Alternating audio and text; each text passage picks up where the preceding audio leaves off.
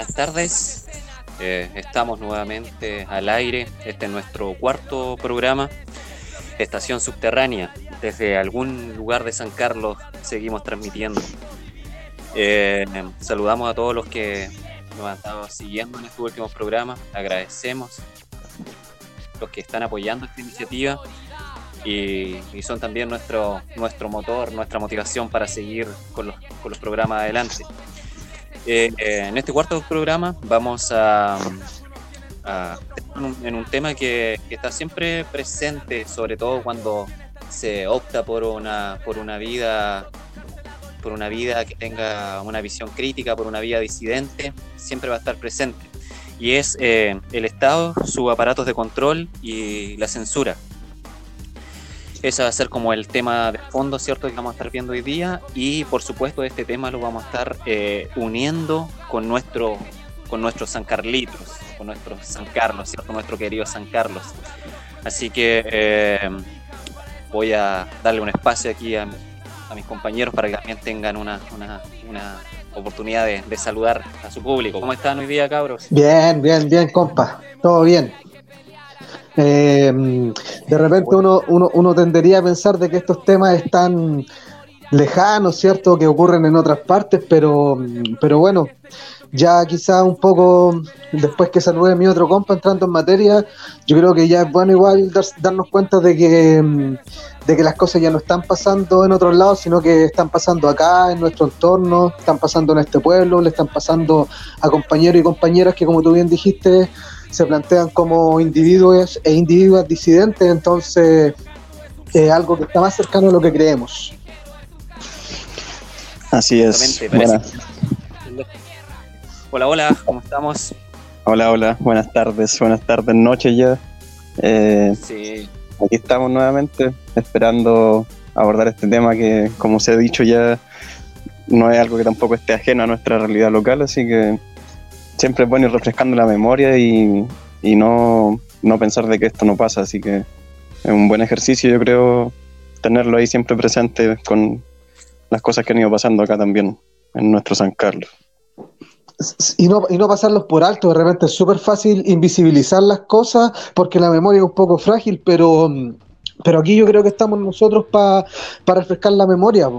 Y, y, respecto a lo mismo, de repente, no sé, po, eh, haciendo un recuento de lo que ha pasado, digamos, desde el estallido hacia adelante en San Carlos, y ojo que el, estallido marca como un precedente, ¿eh? así como antes del estallido, después del estallido. De hecho, eh, ojalá que en los colegios y en las escuelas ya no se diga antes de Cristo ni después de Cristo. Que esa weá se elimine, que ahora sea antes del estallido y después del estallido. Pues, bueno. Y la verdad es que bueno, es algo que, que, afortunadamente ha cambiado para bien esto y, y bueno, no sé si para bien o para mal, no lo quiero colocar en términos morales, pero ha cambiado. Y, y, respecto a eso, ya entrando como contextualizando un poco lo que vamos a hablar hoy día, han pasado algunas cosas acá en San Carlos desde el estallido en adelante. No sé de ustedes si tienen ahí algo, algo para comentar, algunos hechos. Yo, por ejemplo, eh, me gustaría dar luces de que antes de eso, acá en San Carlos, la Policía Civil, la verdad es que existía de una manera remota. Y hoy día vemos un ejército oh, pasándose en camionetas más encima que están eh, bajo contratos del, del, Banco de Chile, eh, con las patentes a nombre del Banco de Chile, eh, paseándose, son dos camionetas, una roja y una blanca por el momento, y, y, bueno, ya es un ejército de policía civil que antes no se veía, entonces eso lo dejo ahí como, como para abrir un poco el tema. Justamente, sí. sí el, el Estado eh, aparatos de control y la censura se han, se han, hecho presentes y sobre todo, sobre todo después de, de octubre del año pasado. Haciendo una rápida revisión, eh, recordamos, ¿cierto?, que, que, por ejemplo, luego de, de, octubre en adelante fueron las primeras veces de que se viera acá eh, fuerzas especiales. Fuerzas especiales, eh, tremendos contingentes, ¿cierto?, eh, que, que, venían a, a reprimir la movilización, cuestión que que, hasta alguien que a lo mejor ni siquiera apoye las movilizaciones a lo mejor lo encontraría exagerado porque eran contingentes que no se, con, no se condicen con el nivel de movilización que había. Y, llegaban con todo acá a San Carlos. Eso por una parte. Lo otro es que se empezó a, intimidar ciertas cuestiones como las actividades que se hacían, eh, el ir y sacar fotos, el pasearse, rondar, por ejemplo, cuando se hacían los foros en la plaza, esa costumbre que tenían de, de rondar, de dar vuelta alrededor con, una, con una, un objetivo de generar presión psicológica, cierto miedo. Eh, a la larga fueron apareciendo los controles de identidad y ahora ya más recientemente hemos visto varias situaciones que, que son eh, derechamente represivas, derechamente apuntan al amedrentamiento. Eh, apareció hace una semana el tema de los lienzos, no, unos cabros, ¿cierto? Y cabras que intentaron visibilizar lo que estaba ocurriendo con, con el alcalde, ¿cierto? Que era, era una, una, vergüenza y que, que se encontraron con, con una tremenda... Eh, despliegue policial, ¿cierto? Para cuántos chiquillos y chiquillas, no, no creo, eran 10, qué sé yo, y un tremendo despliegue. Eh, le quitaron los lienzos, etcétera. Luego aparecieron también eh, varias situaciones en las cuales se, acusa, ¿cierto?, de persecución política a, personas de San Carlos por, por solo hecho de salir a marchar, eh, citaciones, ¿cierto?, denuncias de carabineros por solo hecho de salir a marchar. Y el caso que vamos a ver hoy día, ¿cierto?, que ha sido uno de los más, eh, digamos, eh, que, deja más controversia para, para, para, discutir, que es el caso de, unas chiquillas que se manifestaron, ¿cierto?, y, y, fueron eh, detenidas, lo cual ya sobrepasa, se ve cómo se va escalando en este, en este nivel de control y en este nivel de amedrentamiento. Así que vamos a ver qué es lo, qué lo que pasa. Eh, no sé, hay ustedes, chiquillos, eh, algo que agregar, no sé, antes de, la, de, hacer el contacto. Sí, nada, yo cortito nomás para pasar directamente al, al, contacto con las chiquillas, que varios hechos se han dado también desde que pasó, desde que empezó todo en octubre en realidad. Eh, yo me acuerdo puntualmente de dos que quizás están pasando piola, pero igual fueron en su momento controversiales. Me de una tocata que se hizo en la plaza eh, para re reunir eh, dinero y al alimento y cosas para la gente que estuviera como presa por la revuelta. Eh, al final de esa tocata llegaron fácilmente seis o siete carros de policía y, y se bajaron, se formaron, hicieron todo el show y después se fueron como que igual se, se tensó un, un, poco el ambiente, como que siento yo que era más que nada para eso. Y la otra es la primera marcha que se hizo de la prueba acá en, en marzo, que fue como la, los primeros días de marzo que se juntaron, no sé, no sé, 20 personas por lo así máximo, y llegaron las fuerzas especiales de Chillán, pues. Llegaron fuerzas especiales directamente de Chillán con su bus gigante y toda la cuestión y todo, nadie se explicaba realmente por qué esa exageración en el contingente. Así que yo creo que para seguir profundizando eso, mejor eh, pasamos directamente a hablar con las chiquillas, si es que están por ahí, para que se puedan presentar y saludar y contarnos su experiencia. ¿Están por ahí? Hola. Buenas Hola. tardes. Hola. Buenas compas. A, a, todos y a todas Buenas, ¿Cómo están? escuchan. Eh, yo bien, gracias. Eh, nosotras somos dos amigas feministas, qué sé yo. Eh, nos enteramos que iba a venir la ministra de la Mujer, ex ministra de la Mujer, eh, Macarena Santelice, a la ciudad de San Carlos que iba a venir exactamente por un tema de eh, emprende punilla o algo así como de mujeres emprendedoras y la galla iba a estar en, en, en la Casa Museo Violeta Parra. Eh, yeah. Olvidé completamente qué día fue, pero ahí... 5 de junio. Uh, 5 de junio, ya. Viernes 5 de junio. Ya. Entonces, e ese día nosotras eh, dispusimos de hacer unos flyers que decían más que nada Macarena Santelices no nos representas, no tenemos ministra, Macarena Santelices pinochetista, Macarena Santelices eh, xenófoba, una cosa así. Y eh, nosotras, a eso de las 3 de la tarde, que era más o menos la hora que ella iba a estar ahí, eh, desconocemos si efectivamente estaba ahí en ese momento o llegó posteriormente, no sé, pero había harto Paco, digamos, mejor dicho, harto Paco, y, y se veía la, la, cosa bien tensa. Entonces nosotras pasamos por ahí y más que nada pasamos en bicicleta, tiramos esos flyers al suelo y salimos en bicicleta muy rápido. Después más o menos dos cuadras y media de ahí eh, nos agarra un Paco en moto llamado Matías Orellana, me parece. Y No él- olvidar, no olvidar. Sí. nombre. Matías Orellana, que bastante, em, no sé, ¿cómo decirlo? Eh, Autoritario. sí, sí, Prepotente. prepotente también. Bueno, Soberbio. él nos hacía preguntas respecto a nuestras vidas que tampoco le queríamos responder y se enojó por eso, ¿cachai? No, tuvo un... En realidad uno tiene derecho a no, no contar cosas que no, no corresponden, pues, no corresponden al Claro, protocolo. no vienen al caso. Claro, como Claro. somos de acá, somos de Chillán, que si de dónde somos, qué hacemos, por qué te interesa, ¿cachai? Entonces, Claro. mm, ahí empezó un despliegue policial, te digo, un retén móvil con, no sé, tres carabineros, un- la cuca también con dos carabineros arriba y el, el Paco en moto. Y una cantidad eh, exorbitante para hacer dos chicas que ni siquiera estaban poniendo resistencia a la detención. Al control, Así en realidad. Claro, al control, porque en ese momento era un control que después se transformó en detención por disturbios, ¿cómo era? Dis- disturbios públicos, Desórdenes, desórdenes públicos. desórdenes públicos. Ese fue la, la razón de la detención cuando la subieron Sí. al, Sí, al vehículo.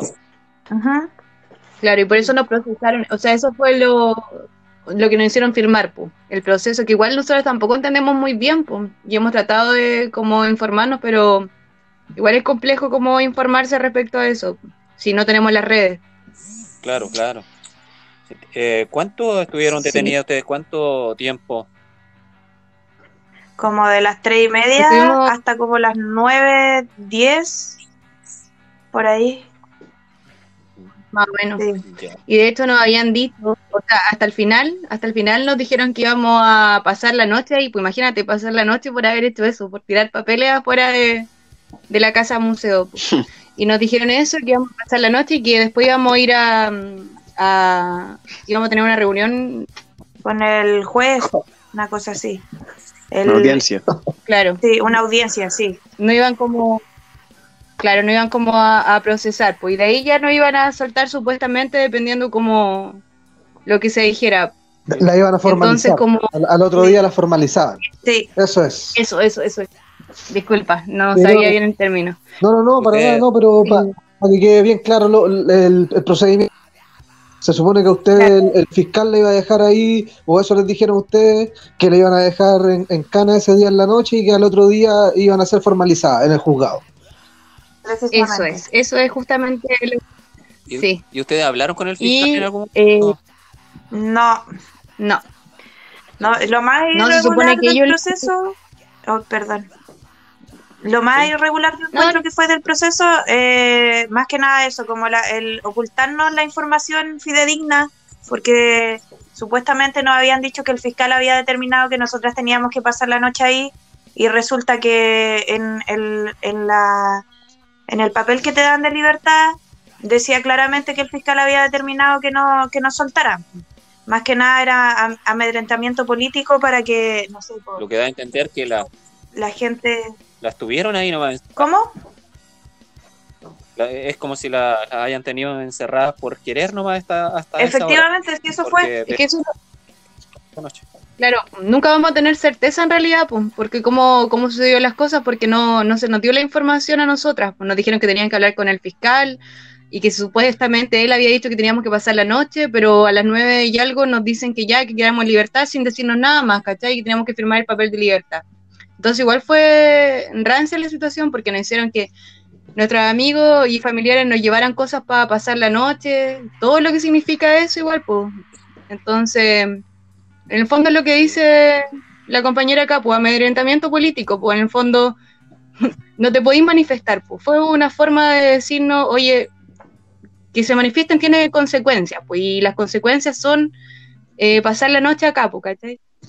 Eso. Un mal rato. En, algún momento las Sí, llevaron a, a- a contratar lesiones, eh, eh, porque, a ver, eh, cuando uno mm, o una, en este caso, es detenido, Primero, eh, hay, hay que ver si las condiciones de su detención son legales o no. Yo entiendo que tirar panfletos, si más encima no tenían amenaza así como ministra Plata, te voy a buscar y te voy a pitear. O sea, esa weá, si no, si no es con amenaza de muerte o, al- o- o alguna weá que incite al odio, como esa figura que instalaron desde octubre, para empezar su detención desde ese momento en el cual ustedes están palomeando, ¿cachai? Y están tirando el- eh, los afiches, está, no está en regla.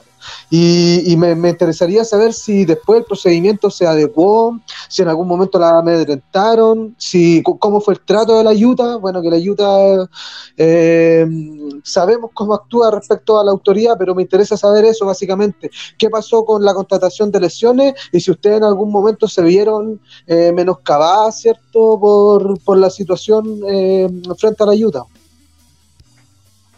Em, Mm.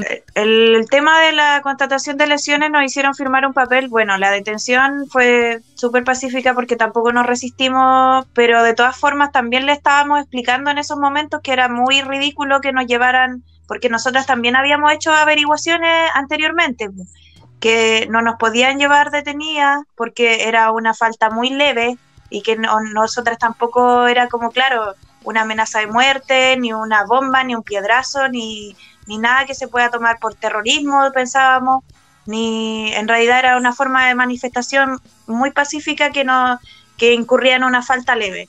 Pero ellos se atravesaron de que era de que sí nos podían llevar detenidas y que y que bueno, que si nos resistíamos tenía se veían en la obligación de esposarnos, cosa que no fue necesario porque al final tampoco queríamos eh, pasar por esa situación. Pero la constatación de lesiones fue más que nada, nos preguntaron si, si habíamos sufrido daños, qué sé yo, y si era necesario eh, constatar lesiones. A lo cual nosotros respondimos que no, porque en realidad no hubo ningún tipo de forcejeo y firmamos un papel eh, eh, dando nuestro consentimiento a que no era necesario la constatación de lesiones. Ya, entiendo, entiendo. Em, Eh, compa, ¿querés responder tú, Laura sí. Parra? sí, dale, dale. Dale tú. Pero es que no sé qué más, po. O sea que No sé, ¿qué porque quedó se- pendiente. ¿Cómo fue el trato? Si es que se sintieron en algún momento, eh, no sé, pues, pasada a llevar o en- Mira, sabes que yo creo que, o sea, a nivel físico, así como violencia física, no hubo. Yo siento que es una violencia como más simbólica, porque en el fondo era innecesario, ¿cachai? Ahí la persona que decidió llevarlo fue el carabinero que estaba a cargo del- de la detención, ¿cachai?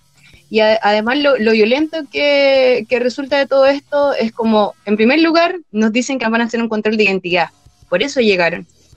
¿Cachai? Y después que no Sí. hayan llevado, no hayan encerrado, yo siento que esa es la violencia, la violencia evidente. Nada más que eso, y amenazarnos con que nos iban a dejar para el otro día, ¿cachai?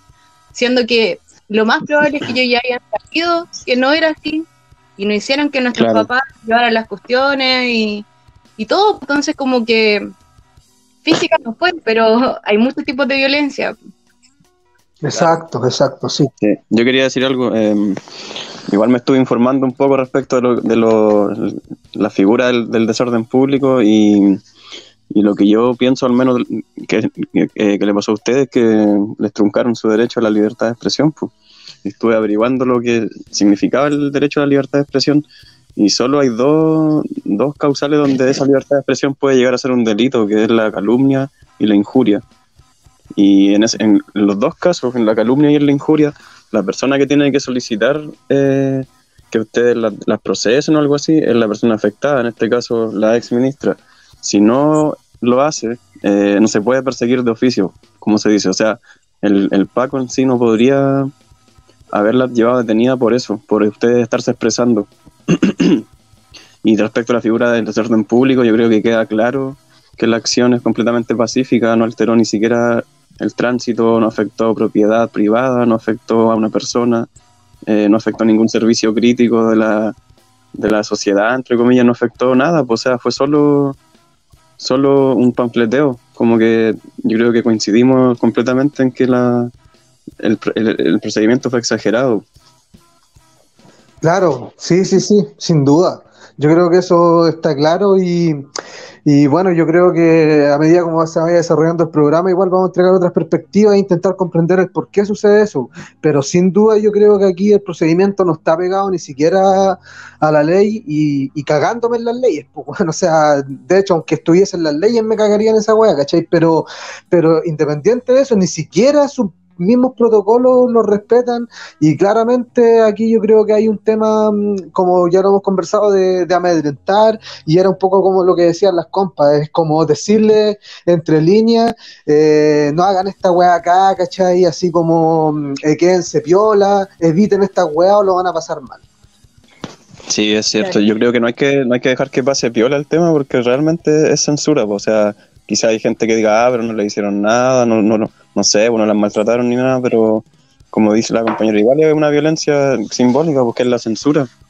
Y yo creo que, ¿no? Y- que es bastante fuerte y no que tiene que pasar desapercibido.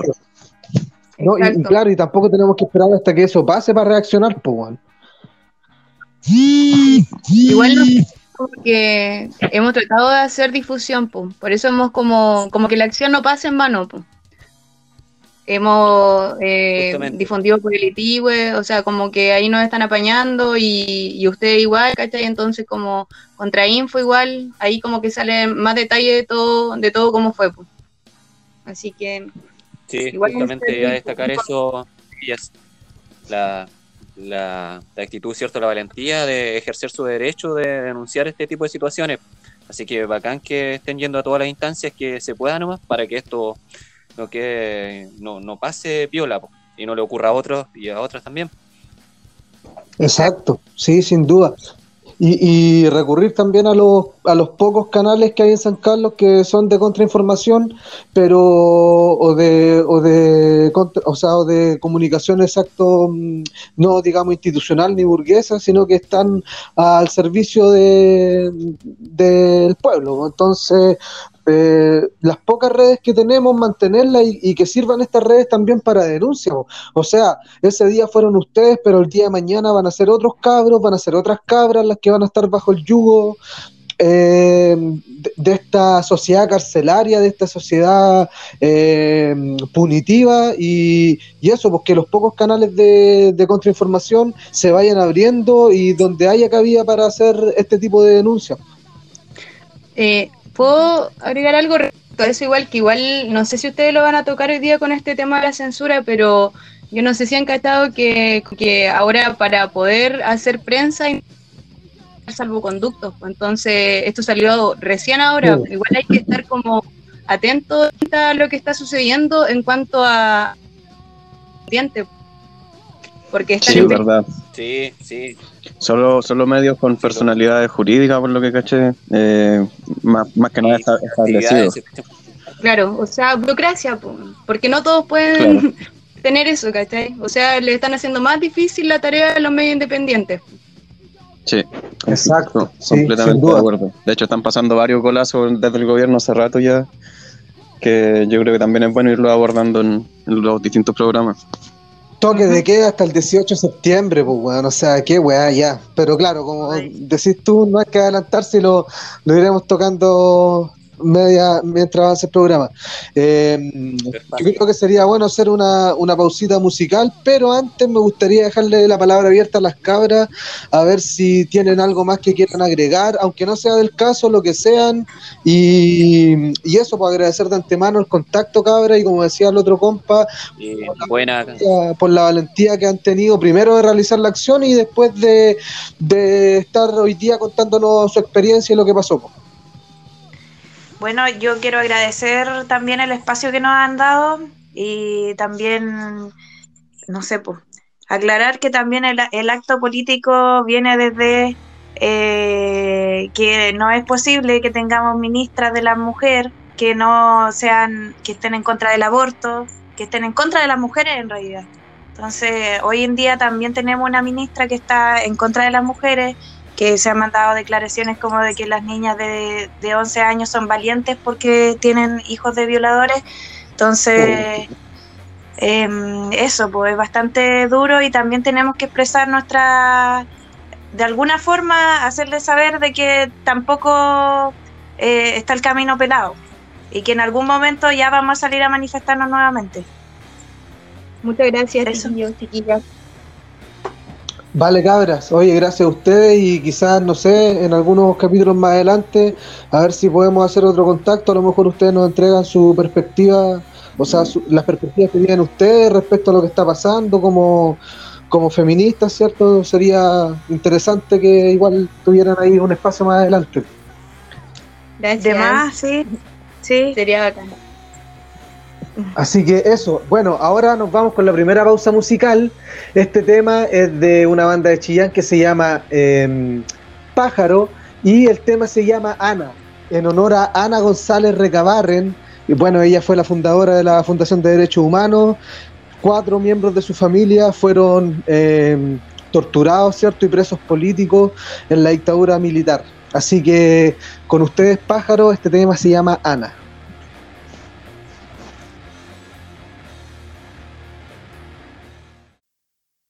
Recién detuvieron a los míos, yo le dije al asistente social. ¿Sabes? Le dije yo. Todas las puertas están cerradas.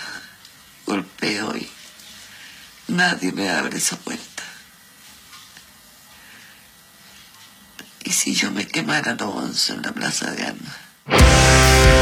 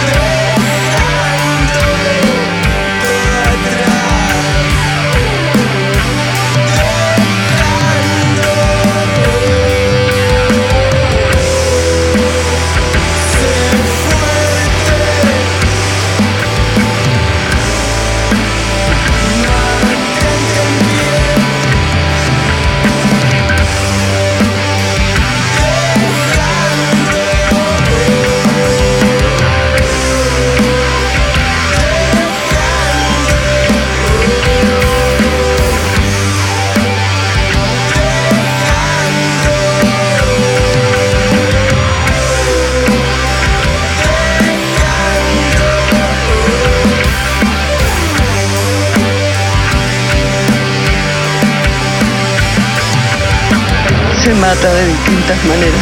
No solo las matan, no solo la- las balas matan, también la pena, el dolor, la vergüenza que se siente por un país que todavía no sabemos de verdad y justicia.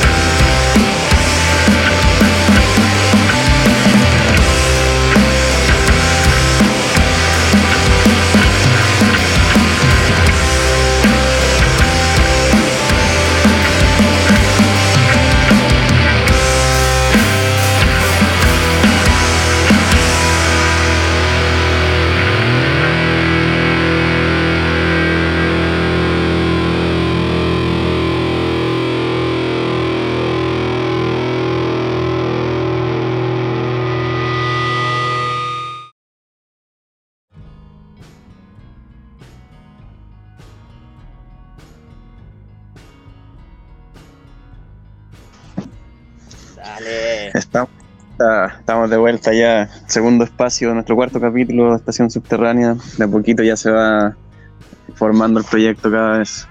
Estábamos escuchando recién eh, Ana de Pájaro, como lo dijo ya nuestro compañero. Y mm, bueno, igual ir enlazando de a poco el tema que estábamos abordando, que es el tema que trasciende todo el capítulo. Eh, tuvimos recién el contacto con las chiquillas eh, que nos pudieron contar su experiencia desde el local. Y nada, para ir sintetizando, más que nada, igual eso para mí, yo que es como un, llamado también a, reflexionar sobre este tema de la, pandemia y la protesta, que son temas que aparentemente son opuestos. Eh, sin embargo, yo creo que tampoco hay que soltar esa, ese poco terreno que se había ganado desde octubre y no hay que tampoco echarse en- sobre el miedo y la ansiedad que provoca esta cuestión. Yo creo que aunque sean acciones individuales, de dos personas, tres personas, se puede de, alguna forma seguir eh, ganándole ese, pequeño espacio al, al Estado, aunque sea una acción muy pequeña. Y como ya estábamos hablando, la verdad es que la- las policías y el ejército yo creo que están aprovechándose de este Estado para fortalecer mucho más su aparato de control, su aparato represivo, de censura en este caso también. y ahora, en esa misma línea, vamos a hablar eh, teóricamente o, lo que entendemos en realidad por lo, por lo que es Estado y cómo creemos que operan eh, estos mecanismos de, de control y censura. Así que no sé si algún, algún compañero quiere proseguir con el tema. Eh, a ver, ¿cómo, ¿cómo vamos ordenando esto?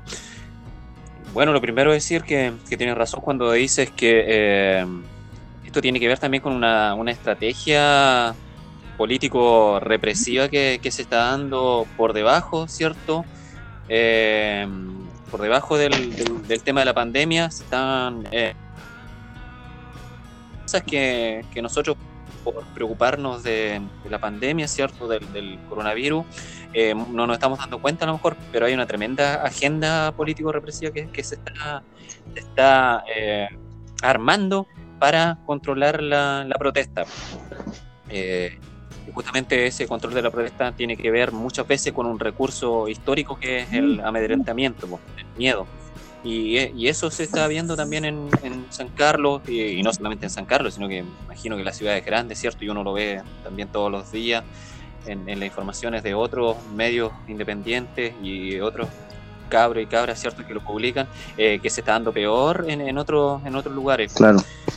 Eh, y esto eh, encaja, ¿cierto?, dentro del, concepto de, de Estado, concepto de, Estado entendido como estructura territorial, ¿cierto?, Eh, poblacional, eh, jurídica, trata de, amarrar al ciudadano para que éste funcione acorde a los intereses del, gobierno que, que está acá administrando el Estado en ese momento.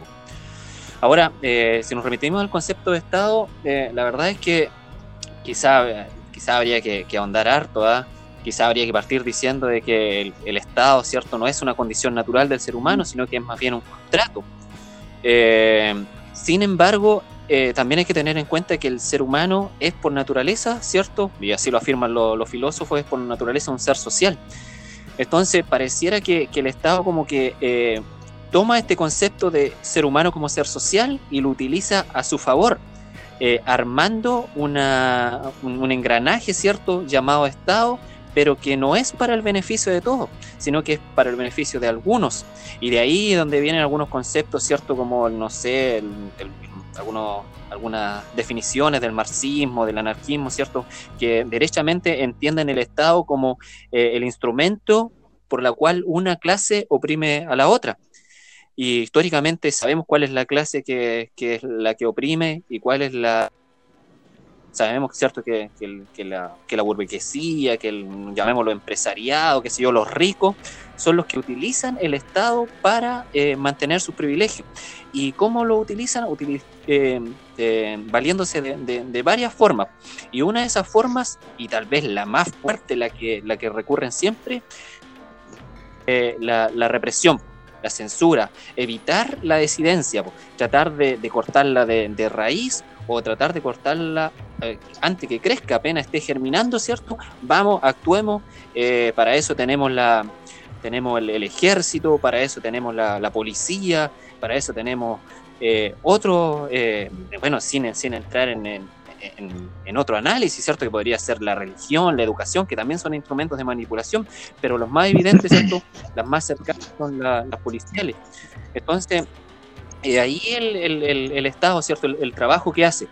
Ahora, para terminar mi intervención, me gustaría entregar solamente un- unos datos para aquellos que digan que eh, es, eh, es ilusorio pensar un Estado sin represión, un Estado que no tenga policía, un Estado que no controle, que eso es simplemente poesía o, o sueño. La verdad es que no. La verdad es que si uno revisa así a la se encuentra con que hay eh, varios países, por ejemplo, que no tienen ejército. Y eso no significa que sean países con mayor criminalidad, ¿cierto? Que sean países más violentos, al contrario.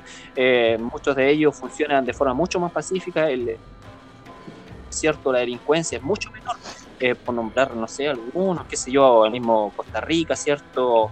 No sé, eh, Islandia, Panamá, son, países que no tienen ejército y, si uno eh, entra a analizarlo, no son países que caractericen o destaquen por su violencia. Ahora ustedes dirán, pero eh, ya está bien sin ejército, pero la- las policías tienen que estar, sí o sí, las policías tienen que estar en todo el país. La verdad es que, si bien la mayoría de los países, cierto, el, no sé, el 90, el 98% tiene policía, hay datos que dicen que hay, países que tienen policías que no están, eh, no son armadas, Eh, funcionan como, como eh, entidades, pero no como eh, eh, no como fuerza armada en el sentido que, lleven armas, eh, por nombrar algunas, qué sé yo, Noruega, Nueva Zelanda, Irlanda, Islandia, son países que no, no tienen policías armadas.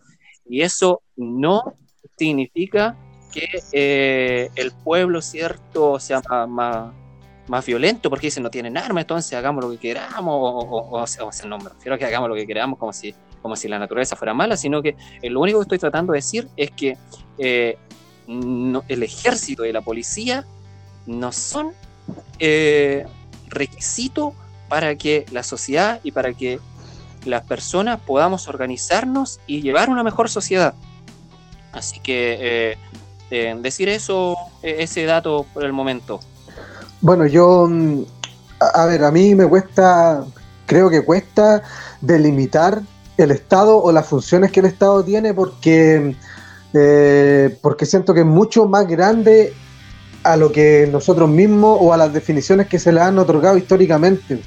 Eh, a nosotros, eh, cuando nos escolarizan, nos enseñan de que el Estado tiene tres poderes, que el legislativo, el judicial, ¿y cuál era el otro? Mira, se me olvidó, weón. El ejecutivo. Eh, y el ejecutivo, exacto, que vendría siendo el gobierno en este caso. Bueno, pero nos enseñan que esas son las tres ramas del Estado, que el Estado es administrado por un gobierno, que hay un parlamento que vota las leyes y que nosotros como ciudadanos tenemos que acatar esas leyes. Y que, claro, como bien decía el compañero, nos presentan esto como una- un contrato.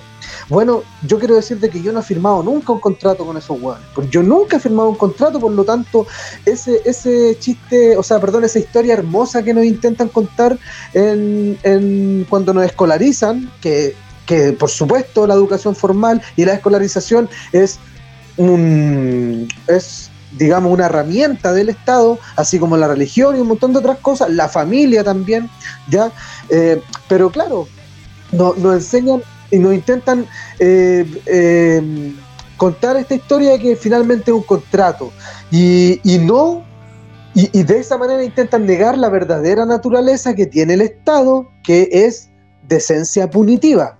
El Estado controla, entre otras cosas, aparte de las leyes, el monopolio de la fuerza y el monopolio de las armas.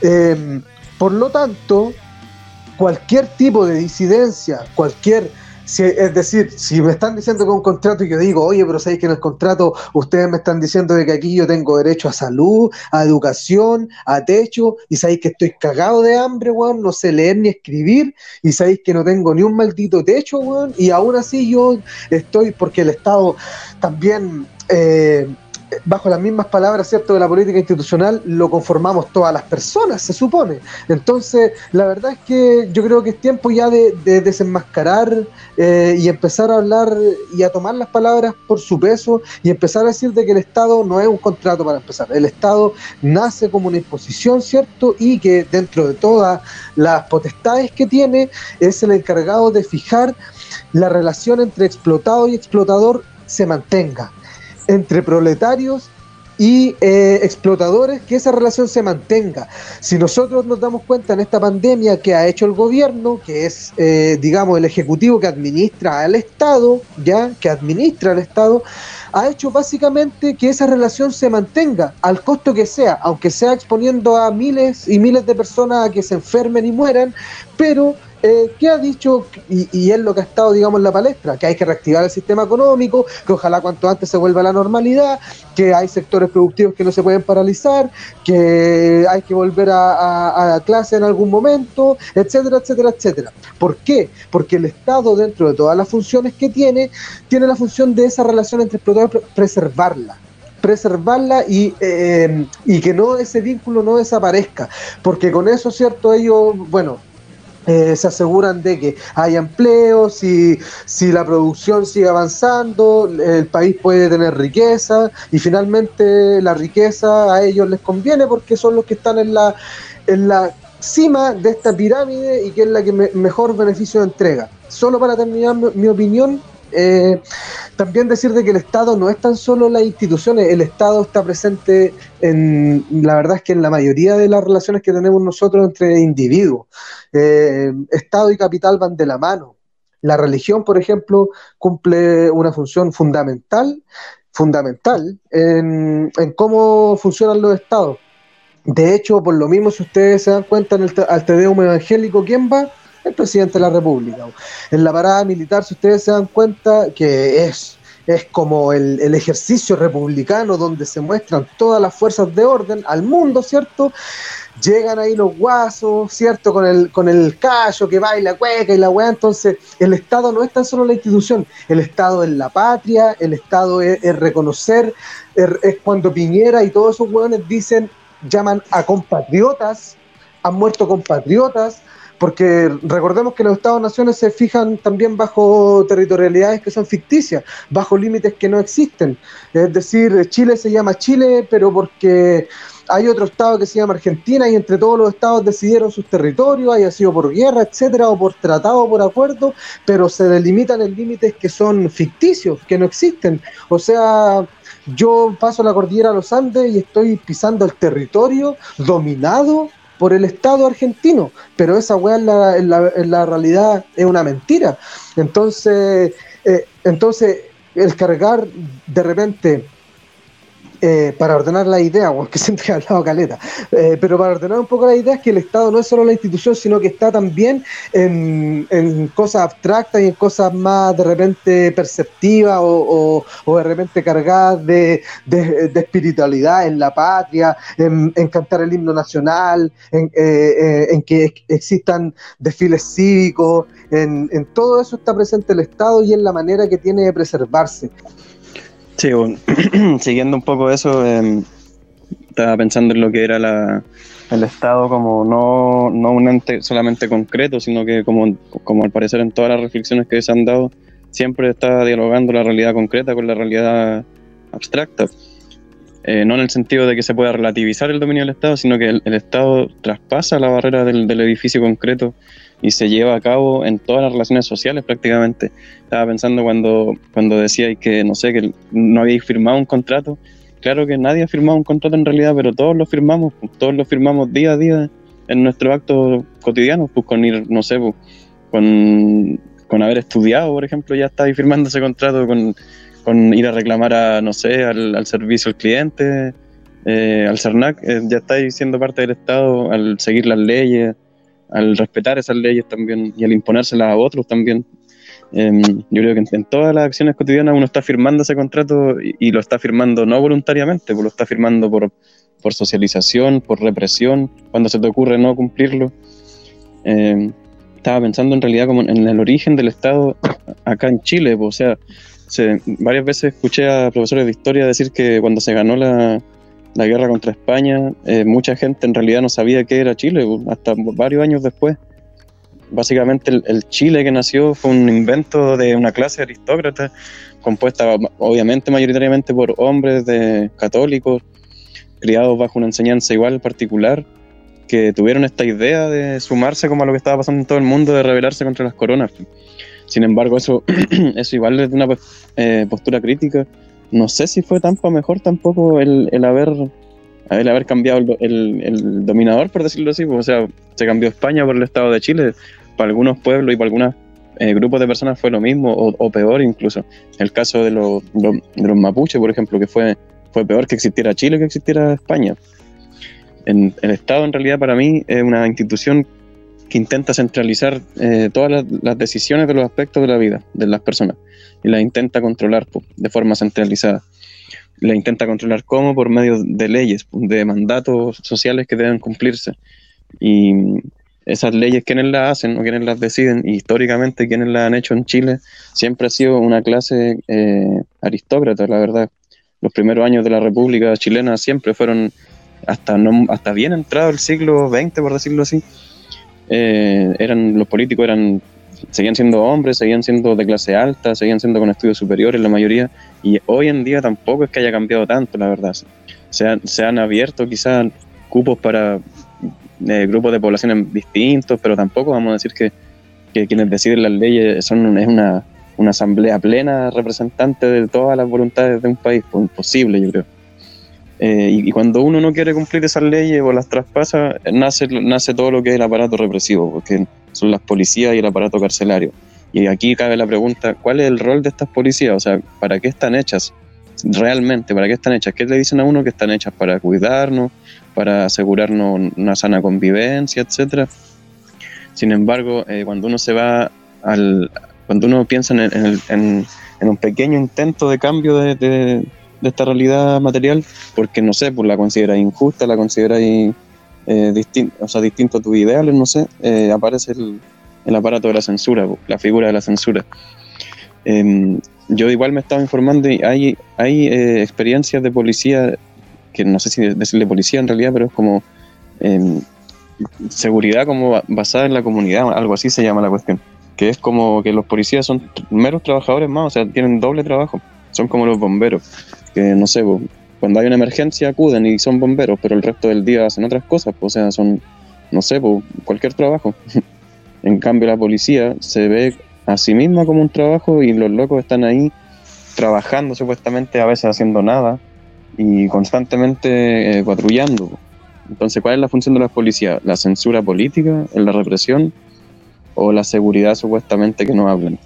Todo esto claramente se hace para, para mantener el status quo o la, o, o la normalidad, que es una palabra bien usada últimamente. ¿Qué clase de normalidad también es la que se quiere mantener? po? La, la normalidad de explotación histórica que ha, que ha ocurrido en Chile.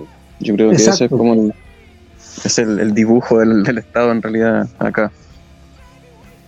Sí, no, y pre- preservar esas condiciones, pues sin duda. Yo creo que, que como conclusión, o sea, no sé si conclusión, pero, pero sí como compatibilizándolo con tu opinión, eh, sin duda es preservar las weas tal y como están, pues, weón, porque a eso les conviene a los weones que mandan, pues, los que están arriba eh, y que mandan a las policías y que un largo etcétera, pues, weón. Y que diseñan el país, básicamente.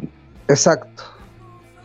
Eh, redondear nomás, pero redondear las ideas que, que decían, que comentaban ustedes, y agregar quizá el, el dato este de que finalmente el Estado se justifica, creo que lo mencioné en, la- el capítulo anterior, que se justifica sobre la base de una creencia filosófica que plantea que el ser humano es malo por naturaleza. Entonces, como el ser humano es, eh, eh, es malo por naturaleza, ¿qué tenéis que hacer? Tenéis que tener un fuerte, como que sé yo, que, planteaban lo- los teóricos, ¿cierto?, de, la edad moderna, que controle a este, a este animalito, a este, este lobo, porque si no va a quedar, ¿cierto?, va a quedar la patada. Y, y la verdad es que esa es una presunción quizá, eh, o es una idea filosófica que conviene a algunos, porque si yo acepto que el ser humano es malo por naturaleza, obviamente que yo voy a estar de acuerdo que el Estado me proteja, porque mande a la policía para que a mí no me vengan a robar, para que a mí no me vengan a matar, no me vengan a hacer algo, por favor cuídenme, necesito más policía. Y es el grito que muchas personas, eh, eh, o el, deseo de muchas personas a veces, sobre todo en tiempos de elecciones. Eh, de hecho, los gobiernos o los que se postulan, ¿cierto? Para los gobiernos juegan mucho con esta idea de la seguridad. Eh, muchos caen en ese juego, que el que prometa más seguridad, a ese hay que, hay que elegir. Y la verdad es que La, no guerra contra la delincuencia. Justamente, la verdad es que eso no es cierto, cierto. Eh, eh, hay que eh, en- tal cual como una idea filosófica, no hay nada que sugiera que el ser humano es malo por naturaleza. De hecho, lo más probable es que en la naturaleza humana lo que viva es más bien el, el deseo de solida- solidaridad. De hecho, lo más probable es que eso es lo que nos permitió convertirnos en ser humanos, el hacernos eh, ani- animales políticos o seres eh, eh, solidarios. Es a través de la solidaridad que se ha producido el, se puede producir el, mentado progreso. Así que es muy válida, por ejemplo, esa idea que plantea el, compa de la, no sé, pues, las seguridades comunitarias, si entre nosotros mismos nos podemos cuidar, eh, porque, porque seguramente la naturaleza del ser humano no, no necesariamente tiende a, ser eh, egoísta, sino al contrario. Cabros, yo creo que ya estamos llegando al fin de- del programa, ¿sí o no? Alguien a lo mejor tiene algo que quiera agregar, no sé. Después de la pausa, quizás. pues. Eh, ¿Sí? Ah, ya. Vamos a, una- a la segunda pausa musical y palabra del cierre, ¿sí? y Sí. palabras de cierre. Ya, ¿te parece? perfecto. Bueno, vamos a ir con un tema de una banda también de Chillán, eh, llamada Epidemia, y el tema se llama ¿Cuántas cosas has hecho hoy por ti mismo? O cuántas cosas has hecho hoy por ti misma. Así que eso, vamos a esta pequeña pausa comercial y después palabra del cierre. Eh, pausa musical, no comercial.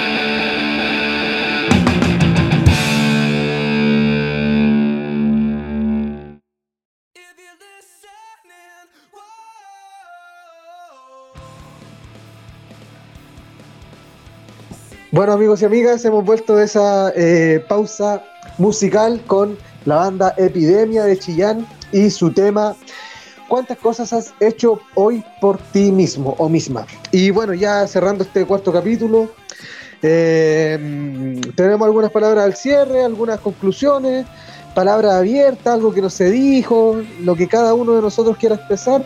Así que a partir de ahora tenemos un par de segunditos. Así que dejo ahí, la dejo Ya. abierta. ¿Quién va? Parto Ya tu parte, dale. Mira, yo quiero hacer dos cosas que, que parecen distintas, pero no son tantas en el fondo. Pero la primera tiene que ver con, eh, por favor, que el, que el gobierno y los medios de comunicación la corten con esa, eh, con esa idea de que todo lo que está ocurriendo y el nivel que ha llegado la, la pandemia en Chile es culpa de la gente. Eh, yo creo que el gobierno eh, ha ganado la, la batalla o la está ganando en el sentido de que le ha traspasado toda la responsabilidad a los ciudadanos. Y que si estamos como estamos y si tenemos, tenemos 200 muertos al día y si tenemos, no sé, 7000 eh, contagiados y, la curva sigue hacia arriba, es culpa de los ciudadanos. Por favor, paremos la cabeza y, y que eh, el, el gobierno, ¿cierto?, asuma su responsabilidad, que asuma de que la, eh, las cuarentenas dinámicas nunca fueron una buena estrategia, que asuma de que quitar la economía eh, a, la, a la larga costó más caro, aunque parezca paradójico, y, que realmente eh, de, la cara, como decía una, un- una, una- una bandera que estaba por ahí en San Carlos, eh, colgada, que Piñera y, y todo su gobierno de la cara, ¿cierto? Y asuma su grado de responsabilidad en esto. Y por, y, por favor, lo- los demás, de- dejemos de, de repetir de que todo esto es culpa de la gente. Si estamos claros que, que en todos lados hay gente porfiada, pero eso, eso es de, de todas las partes, en todos los lugares del mundo, pero eso no quiere decir que el, pueblo sea el, responsable de cómo se ha llevado eh, esta pandemia. Eso. Y para eh, eh, agregar finalmente algo más, más, más liviano, si se quiere, eh, que tenía aquí en mi mano para todos los que gustan del fútbol, ¿cierto? Y lo echan de menos. para lo que todos, para todos los que participan de un club amateur, ¿cierto? O que siguen un, un club de fútbol, la verdad es que me voy a poner melancólico. Eh, el, el relato dice lo siguiente: cuando Ñublense fue campeón de América, Chillán, año 2038, final de la Copa Libertadores. Fui a ver a Ñublense junto a mis dos hijos y mi abuelo. Los Diablos Rojos iban empatando 2 a 2 contra el poderoso Sao Paulo. Minuto 90. El delantero estrella del equipo, apodado el Demonio Rojo, anotó el tercer gol y todo el Nel- Nelson Oyarzún Arena gritó al unísono. Mi abuelo, mis hijos y yo llorábamos de alegría. Ñublense aca- acababa de ganar la Copa Libertadores por primera vez en su historia, pero de pronto desperté abruptamente. Estábamos en el año 2018, Ñublense estaba en la B y mi abuelo hace años ya había fallecido. Chiquillos y chiquillas, volverá el, el fútbol eh, en algún momento, ¿cierto? Y ahí también, importante, hay una lucha que dar ahí para recuperar el fútbol para el pueblo Eh, y dárselo a la sociedad. Sin duda, ese, ese es un temazo también, un buen tema que planteaste ahí. Em, yo, para cerrar, igual bien en línea con lo que estaba diciendo el compañero, que, que por ejemplo, ahora se fue el, el- el ministro Mañalich y yo siento que se la está llevando, pero peladísima. O sea, el loco tiene que asumir su responsabilidad política, dejó la pura cagada en Chile, bueno, esa es la, esa es la verdad de las cosas. Dejó la pura cagada por las cifras. Chile está caminando lentito pero seguro a ser de los países más contagiados del mundo, así de simple. Así de simple. Con más muertos también yo creo que va, va a llegar pronto quizás a, lo- a los a los 10 primeros lugares, así que imagínense esa pandemia que se veía tan lejos, tan en China, llegó a Chile, le, lo pilló con un sistema completamente neoliberal y mira las consecuencias, pues mira las consecuencias. Eso mismo de que la gente es la culpable, la gente es la culpable, en un país donde existiera un gobierno, entre comillas, responsable, que le pudiera asegurar a mucha gente que no tenga que salir de su casa y que va a tener comida, plata, servicios básicos, no va a tener que pagar deuda. La gente bajaría mucho su salida a trabajar, salida a pagar cuestiones, a pedir plata, a hacer la comida del día. Así que la culpa no es de la gente, la culpa es de la gente que está tomando las decisiones que regulan la vida de la gente en este caso, tal como se decía lo de, la pandemia. Y bueno, lo último que quiero decir en realidad es a no bajar los brazos nomás y que, que- que la pandemia no sea, o sea, cuidémonos, cuidemos nuestra salud, cuidemos nuestro entorno cercano, pero no olvidemos que estamos en un país que venía con una convulsión social terriblemente importante y que no se aprovechen, no nos ganen ese, ese juego mediático de que por la pandemia no hay que, no hay que estar alerta, no hay que estar atento a lo que están haciendo estos locos desde arriba, no hay que, no hay que ser crítico. Yo pienso que la gente sinceramente se va a ir dando cuenta de que eh, Chile, siendo de los países más neoliberales del mundo, ahí tenéis los resultados de cómo le pegó la pandemia.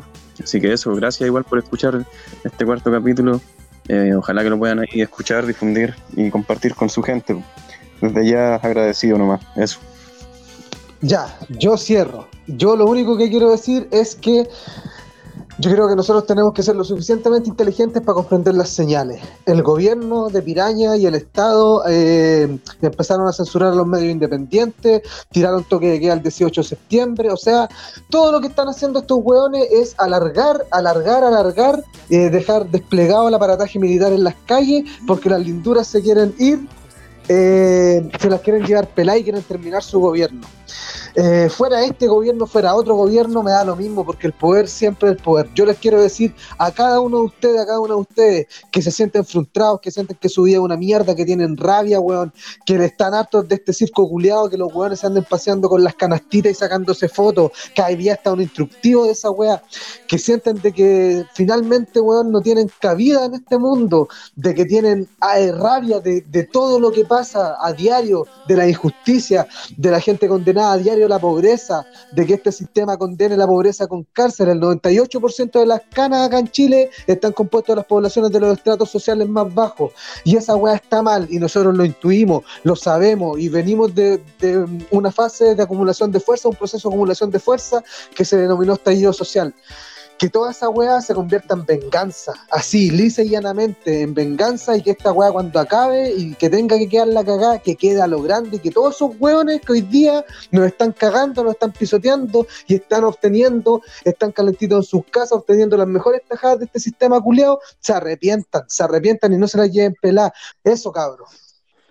Bueno, y eso, a no tener miedo de, de botar toda esa rabia y toda esa ira que uno tiene, si, si que... A ser inteligentes para la protesta, bueno, a no dejarla votar, hay que ser inteligente Sí. nomás. Sí, cabros, quizás el momento de empezar a actuar eh, individualmente, esa es. Esta weá no que- da para más, no da para más este No gobierno desastroso. Sí. Así que eso, cabros. Nos vemos en el próximo capítulo. Puta, bacán, eh, como siempre, haber compartido este espacio de discusión con ustedes. Un abrazo a cada uno. Adiós. Pues, nos vemos.